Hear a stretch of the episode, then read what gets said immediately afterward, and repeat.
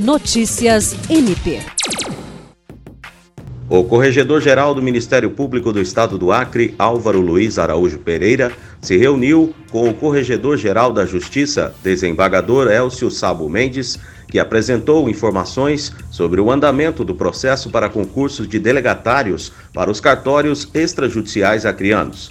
Também participaram da reunião os juízes auxiliares da presidência do Tribunal de Justiça do Acre e da COGER, Leandro Neri Gross e Lois Arruda assim como os promotores de justiça Wendy Amano, Washington Moreira, Alequine Santos e Neuma Araújo Melo de Siqueira.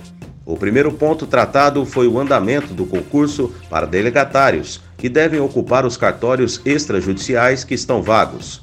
O Estado possui 31 serventias extrajudiciais, das quais 11 estão delegadas. Entretanto, outras 17 estão sob responsabilidade de interinos e três oficializadas, sendo responsabilidade do Poder Judiciário.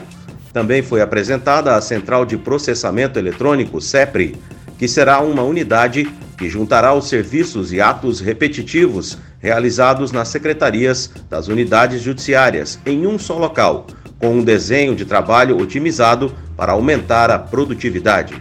William Crespo para a Agência de Notícias do Ministério Público do Estado do Acre.